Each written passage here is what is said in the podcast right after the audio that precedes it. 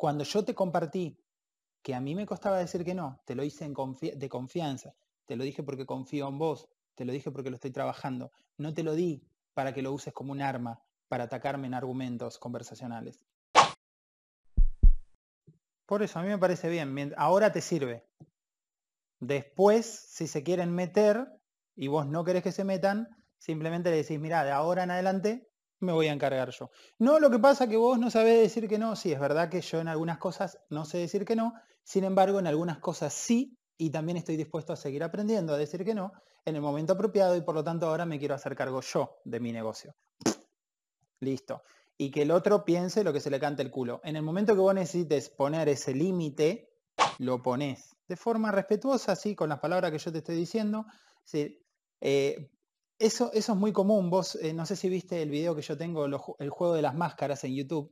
Es un videito cortito de dos, tres minutos en el que hablo justamente de eso, de que todos vamos con la careta puesta caminando por la vida y cuando alguien eh, osa sacarse la careta y demostrar alguna debilidad, después los demás agarran, ah, mirá, se sacó la careta, ah, no sabe decir que no, mirá, ¿no? Cuando en realidad vos tenés 27 docenas de cosas que corregir pero estás mirando que el otro no sabe decir que no o que el otro tiene codependencia.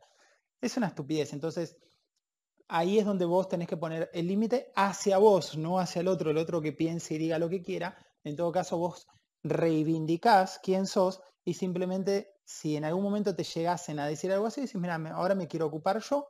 No, pero si vos, yo me voy a ocupar porque yo me voy a ocupar. Listo. Y si te llegan a atacar, que es muy probable, en ese momento cuando vos pones el límite te van a tirar un flechazo y esa flecha se va a llamar vos no sabés decir que no, entonces agarras y le decís, depende quién sea, le puedes decir algo como, cuando yo te compartí que a mí me costaba decir que no, te lo hice en de confianza, te lo dije porque confío en vos, te lo dije porque lo estoy trabajando, no te lo di para que lo uses como un arma para atacarme en argumentos conversacionales. ¿Está bien?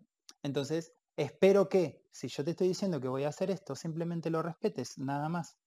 No te estoy pidiendo que me convenzas de lo contrario, no te estoy pidiendo, y mucho menos que me trates de convencer o de manipular de, que yo piense distinto usando una debilidad mía, un, un defecto de carácter que estoy tratando de corregir. Por eso estoy trabajando en ello. ¿Está bien? Así de clarito se lo tenés que decir. Pero para que te salga así de clarito como lo digo yo, para eso tenés que pensar y trabajar en vos.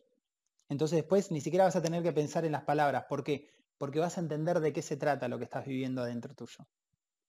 ¿Mm?